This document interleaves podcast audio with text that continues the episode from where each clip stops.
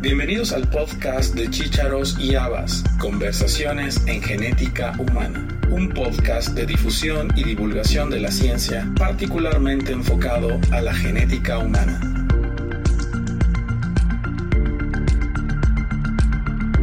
La doctora Andrea Dardis tiene una maestría en bioquímica y un doctorado en biología molecular por la Universidad de Buenos Aires en Argentina postdoctorado en la Unidad Metabólica de la Universidad de California en San Francisco, en Estados Unidos, y también ha sido galardonada por el Fellowship Internacional de la Sociedad Endocrina Pediátrica Lawson Wilkins. Posteriormente continuó sus estudios en Italia, donde obtuvo un grado en genética médica por la Universidad de Génova. En el año 2003 se unió a la unidad metabólica del Hospital Pediátrico Burlo Garofolo en Trieste, Italia. Actualmente es responsable de los biobancos de atrofia muscular espinal, enfermedades neuromusculares y lisosomales del Hospital Universitario de Udine. Hoy hablaremos con la doctora Dardis sobre tratamientos para enfermedades lisosomales basados en tecnologías de RNA.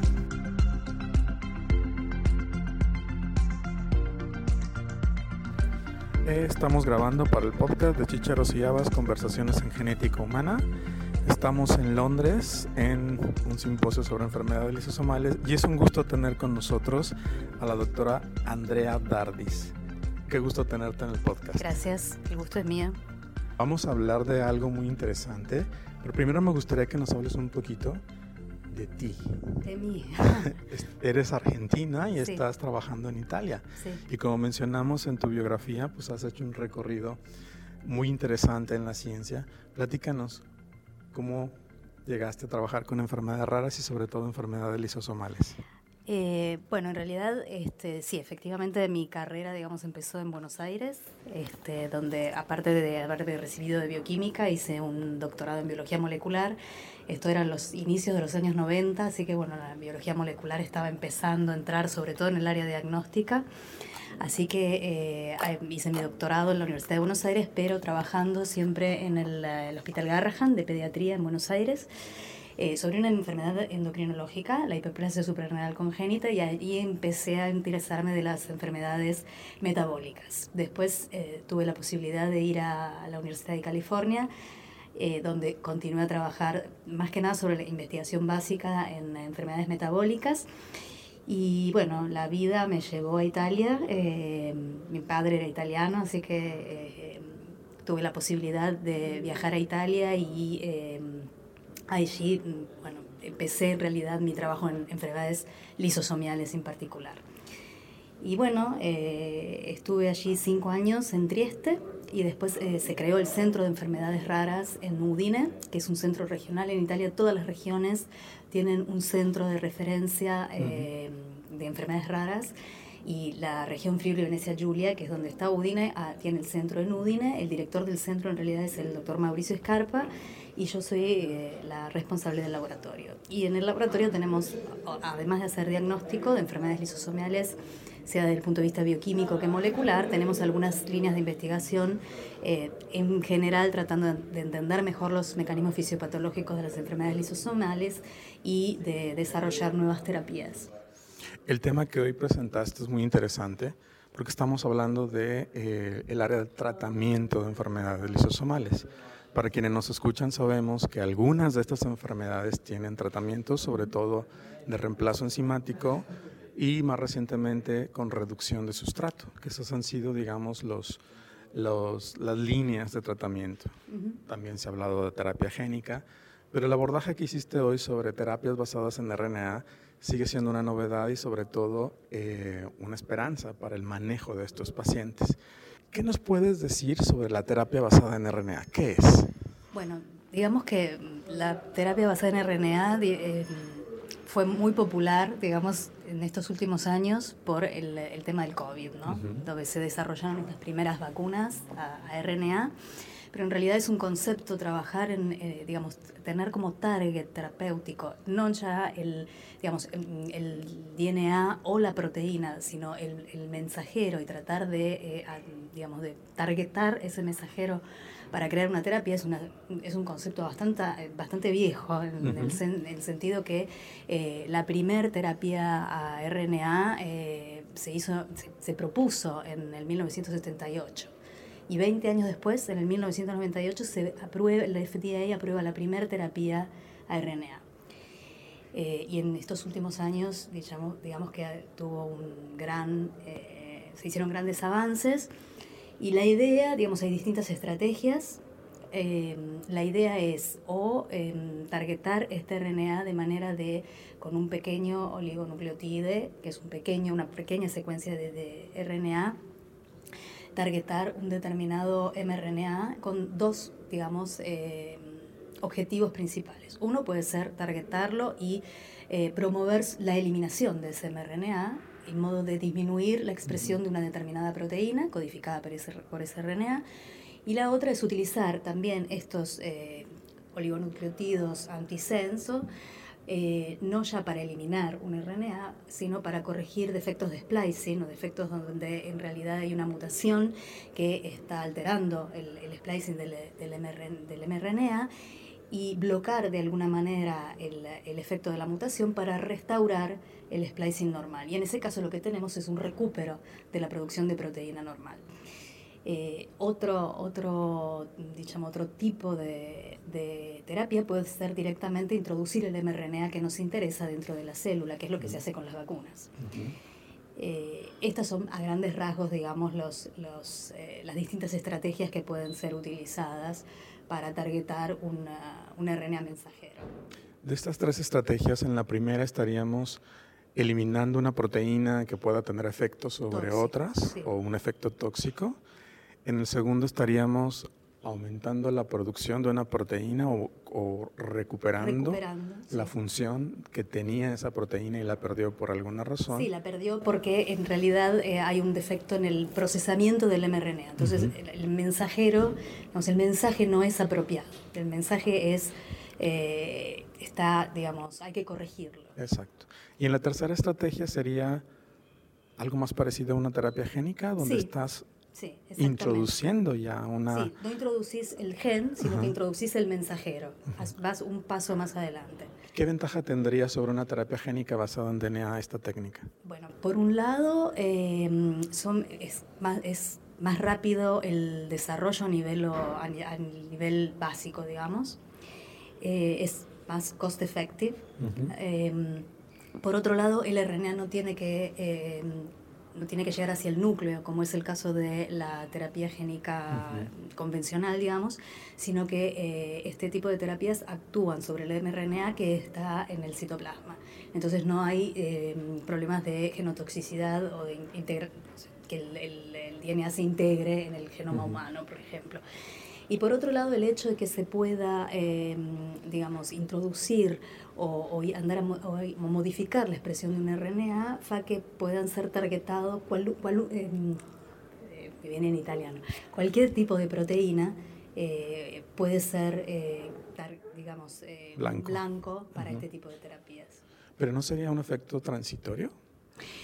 Bueno, el, el efecto podría ser, por ejemplo, bueno, una de las mm, terapias que han sido aprobadas por el FDA es una que es, digamos, ha sido successful, es la, mm, la, el utilizo de, eh, de oligonucleotidos antisenso para, eh, contra el, gene, el gen SMN1 en la eh, muscular, espinal.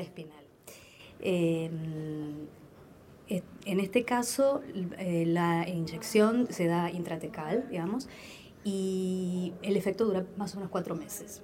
O sea que no es una terapia, a diferencia de la terapia génica, no es one shot. En general, eh, digamos, no se sabe todavía muy bien cuánto puede durar, depende mucho del tipo de, eh, de estrategia que se esté utilizando, no es lo mismo un antisenso que un mRNA entero, eh, pero seguramente no es, digamos, tiene, se, se, ven efectos a largo plazo, más probablemente se tenga que volver a, digamos, se tienen que hacer inyecciones, digamos, suministración, administración. Administraciones, perdón, eh, digamos, frecuentes. Acabamos de hablar de una enfermedad que ya no es lisosomal y bueno, sabemos que hay, en el caso de las enfermedades genéticas, pues es algo que hemos visto recientemente y que es una explosión de nuevos tratamientos. Em, en el caso particular de las enfermedades lisosomales, ¿cuántos tratamientos hay en este momento para, eh, con este tipo de terapias? En realidad con eh, terapias eh, basadas en RNA, en las lisosomiales, a nivel de terapias aprobadas, no hay, hay una sola que fue aprobada, que es el Milacen, y es una historia muy particular la de Milacen. Porque platícanos, platícanos. Sí, porque en realidad Mila es una, una, niña, era una niña que tenía, estaba afectada de Batten disease, que es una enfermedad lisosomial, y presentaba una mutación de splicing. Eh, que, eh, que, hacía que el gen afectado viniera, el RNA viene procesado de manera incorrecta y mm, en, la, el Children's Hospital de Boston, eh, cuando descubrieron la mutación, desarrollaron un oligonucleotido em, que targetaba esta mutación y restauraba el splicing normal del mRNA aumentando la producción de la proteína que era deficitaria en esta, en esta enfermedad. Desde el momento que se, que se mm, descubre la mutación hasta que el FDA, por motivos de, digamos, también humanitarios, aprueba el utilizo del, del oligonucleotido, pasó solo un año. Eh, y esta fue la primera terapia realmente personalizada, se desarrolló para un paciente en particular. Más allá de esta experiencia, que es un poco particular, eh, al momento no hay eh, terapias ARNA aprobadas para el, enfermedades lisosomiales. Hay muchos trabajos a nivel preclínico y hay también trabajos a nivel eh, ensayos, clínicos. Muy bien. Has hablado también de oligonucleótidos antisentido. ¿Podrías platicarnos a la audiencia en qué consiste, qué son y para, para qué se usan? los, oligonucleótidos antisenso lo que hacen es eh, legarse por complementariedad de bases al RNA mensajero, en general el RNA mensajero no maduro todavía, en modo de bloquear em, o recuperar de alguna manera em, la expresión de un RNA que está alterado. Entonces blocan, por ejemplo, la, um, el, el, binding de un factor que está eh, disminuyendo la, eficiencia de un splicing eh, normal, o por ejemplo si hay una mutación que crea un sitio de splicing, yo puedo, un sitio de splicing que es anómalo, se puede targetar ese sitio de splicing, y eh, que, en este modo con el, el oligonucleotido antisenso no viene utilizado, y viene utilizado el, el sitio de splicing normal, y entonces se recupera un procesamiento del RNA y la expresión de proteína. Serían, pero no son específicamente nada más para eh, sitios de splicing, lo podemos usar en diferentes regiones. En realidad el oligonucleótido antisenso se usa para splicing en general, eh, pero hay otras estrategias como por ejemplo el, los, RNA interference, eh, donde el objetivo, estos son RNA que son doble doble cadena, pequeños siempre, eh, que vienen utilizados para silenciar justamente la expresión de un RNA. Y entonces en este caso lo que tenemos es una disminución de la producción de proteína. Y por ejemplo, eh, nosotros estamos estudiando, hablando de enfermedades lisosomial, lisosomales, em, podría ser utilizado, en teoría, en, como, concepto, para disminuir, podría ser utilizado como em, terapia de, reducción del substrato, donde uno lo que que se hace es targetar una enzima que está involucrada en la producción del substrato que se acumula en una enfermedad lisosomial y eh, promover la degradación del RNA de esta, que codifica para esta proteína y de esta manera disminuir su producción y, digamos, si todo va bien, disminuir la el acúmulo de substrato. Sí, en este caso estaríamos un paso arriba. Sí. Reduciendo el sustrato antes de que éste pueda no ser degradado por la enzima deficiente. Exactamente. Eh, también en, esta estrategia que mencionaste, pues hay tratamientos, por ejemplo, para amiloidosis, donde mediante interferencia de RNA puedes eliminar o disminuir la producción de una proteína que va a agregar posteriormente. Que es tóxica, exactamente. exactamente. Muy bien. Eh, en relación ya a enfermedades lisosomales, hablaste de enfermedad de Pompe y de Fabry, con dos estrategias diferentes. diferentes sí. Platícanos sobre Pompe primero. Bueno, el Pompe disease es una enfermedad lisosomial eh, debida a la mm, eh, mutaciones en el gen GAA, que codifica por la alfa-glucosidasa ácida. lisosomal em, y que lleva a la acumulación de substrato, que en este caso es el glicógeno. Em, la cosa interesante de la, enfermedad de Pompe es que hay, presenta, puede presentar un fenotipo muy severo, que se presenta mm, a, pocos meses de vida y es muy grave. Y hay pacientes que presentan una forma late onset que se puede manifestar durante la infancia o en, la, en la edad adulta. Y estos pacientes que presentan la forma late onset, el 90% de los pacientes presentan, al menos, es una enfermedad recesiva, y al menos en un alele eh, presenta una, presentan una mutación de splicing que va a alterar el splicing del RNA. Eh, por lo tanto, es muy interesante como, eh, digamos, sería una enfermedad target casi ideal para un oligonucleotido antisenso. Por un lado, porque es extremadamente frecuente, ahora con, unos, con, una con el mismo oligonucleotido se podrían tratar muchísimos pacientes porque tantas veces las mutaciones de splicing son privadas, son poco raras, en vez este, en este caso son extremadamente, es extremadamente frecuente. Em, y mm, por otro lado, estos pacientes presentan una actividad enzimática residua que puede llegar hasta el 30%. Entonces, si uno con un, eh, mm, digamos, con un oligonucleotido antisenso puede corregir el efecto de esta mutación de splicing y restaurar la expresión del RNA normal, eh, eh, si se traduce en, una pequeño, en un pequeño incremento de la actividad enzimática, podría tener un efecto a nivel clínico. Recordemos que siendo una malatía, eh, una enfermedad recesiva, con un 50% de actividad uno es completamente sano. Eh, con lo cual, si uno llega, se cree que, digamos, con, si uno va más allá del 30%, tendría que tener un efecto, aunque aún si nos llegamos al 100%. Claro. ¿okay? Eh, y de hecho, bueno, estamos eh, desarrollando una, una, combinación de oligonucleotidos antisenso que va a, en el caso de esta mutación en particular, va a bloquear el, un silencer un elemento silencer del, de uno del, exón 2 de la, de la GA, en modo que eh, aumenta la eficiencia de splicing correcto en presencia de la mutación. Y lo que vemos es que efectivamente hay un aumento de la producción de proteína, hay un aumento de la actividad enzimática y cuando lo, trata, lo tratamos, tratamos eh, miotubos de pacientes con, ah, con, enfermedad de Pompe que presentan esta mutación, vemos también un clearance, de parcial clearance del glicógeno. Por lo tanto, Esto es a nivel celular. Todo a nivel celular al momento.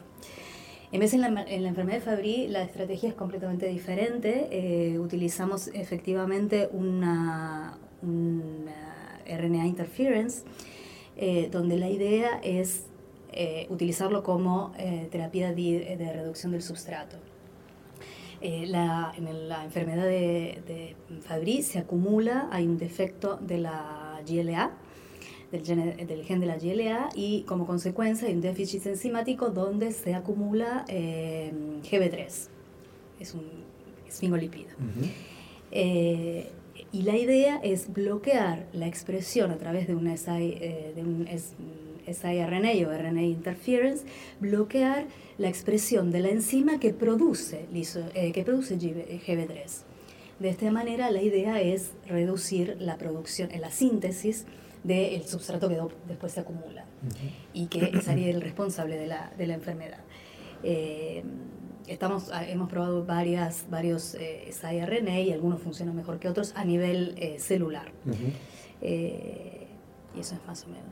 Y en este caso sería para cualquier tipo de paciente con Fabry? Sí, en este caso no, no es mutación específica, como en el caso de los oligonucleótidos antisenso, sino que se podría utilizar, en teoría, para cualquier, para cualquier paciente, porque todos los pacientes acumulan eh, GB3 y, digamos, si lo logramos reducir con una sola, con la misma terapia, digamos que es lo ideal.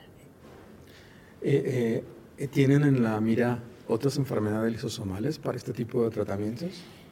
Em, digamos que en el caso de los oligonucleótidos antisenso, hay algunas otras enfermedades lisosomales en las cuales mm, hay una mutación de splicing en particular que es un poco más que no es no está presente en un solo paciente.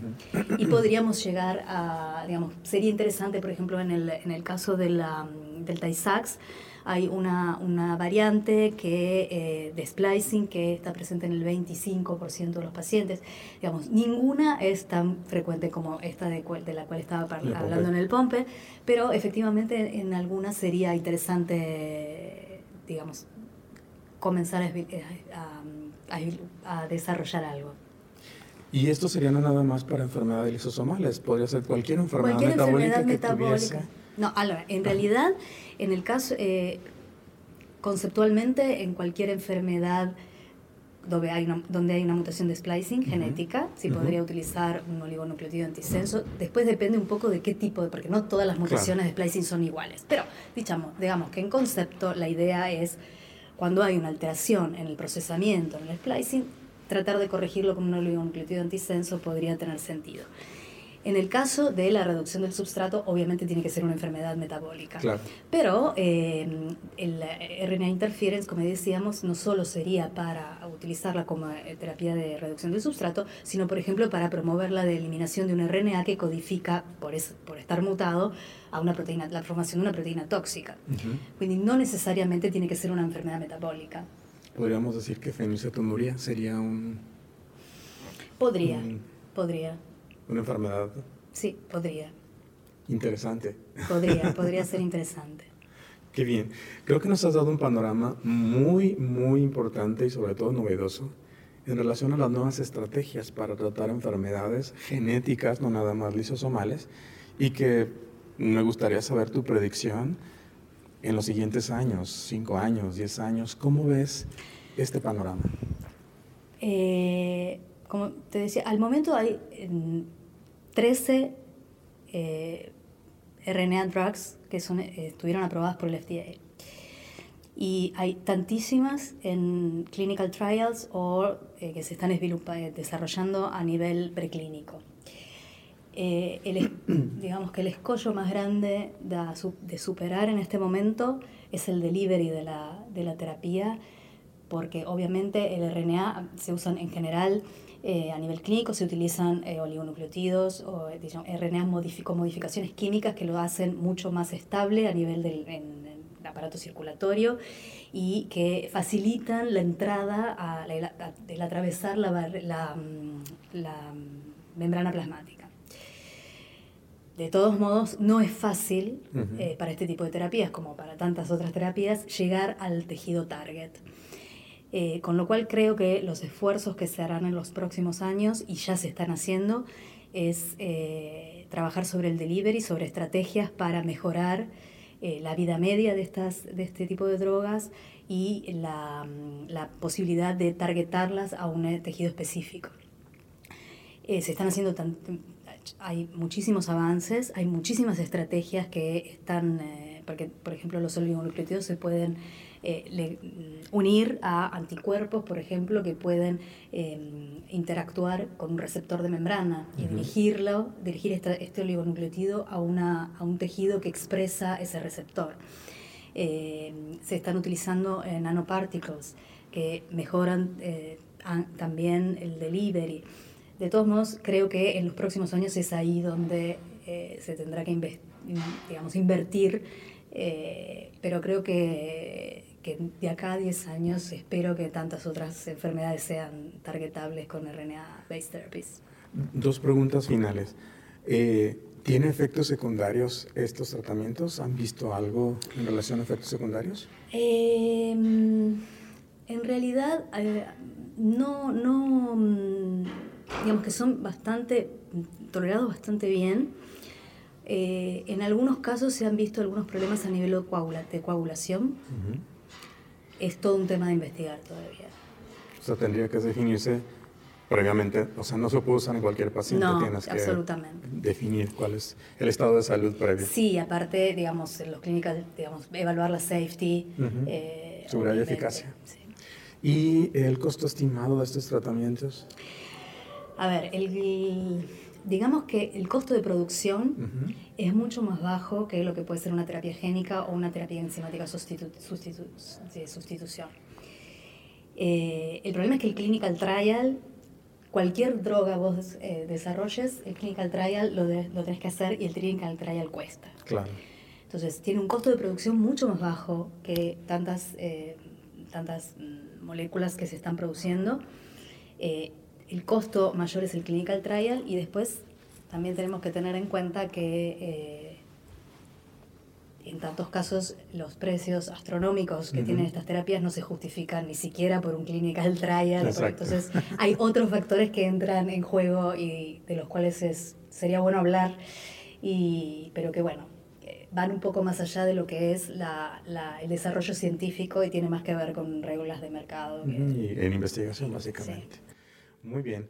Em, para terminar, como siempre lo hacemos, ¿tus redes sociales? Mis redes sociales. Eh, tengo Facebook y basta, porque soy bastante poco, eh, sí, sí, intervengo muy poco en las obras, en las... Eh, ¿Y cómo te pueden encontrar en Facebook? Andrea Dardis y estoy allí. Muy bien. Y la última pregunta, ¿qué recomendación le darías a una persona que está interesada en estudiar genética y sobre todo entrar a este mundo de las terapias, nuevas terapias para este tipo de enfermedades? ¿Qué recomendación le darías? Eh, no es fácil, es un mundo complicado. Eh, lo que haría, la recomendación que daría es que estudien, eh, que busquen un buen laboratorio donde poder hacer un doctorado o un postdoctorado y, y bueno, de ahí se empieza y de ahí se abren tantos caminos. Muchísimas gracias Andrea, ha sido una experiencia conocerte, escucharte en este simposio y bueno, que hayas aceptado eh, tu tiempo para esta entrevista. No, gracias a vos. Me disculpo ya por el, mis problemas con, la, con el lenguaje porque este, mezclo un poco de lenguas. Espero que se haya entendido. Muchísimas gracias a vos. Gracias.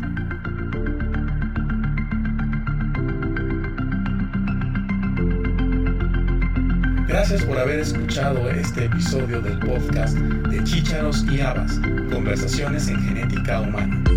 Te esperamos la próxima semana con un nuevo episodio y te invitamos a que te suscribas gratuitamente en cualquiera de nuestras plataformas. Estamos en Acast, iTunes, Spotify, Google Podcast y Amazon Music. Y síguenos también en nuestra cuenta de Twitter, arroba chicharos y Habas.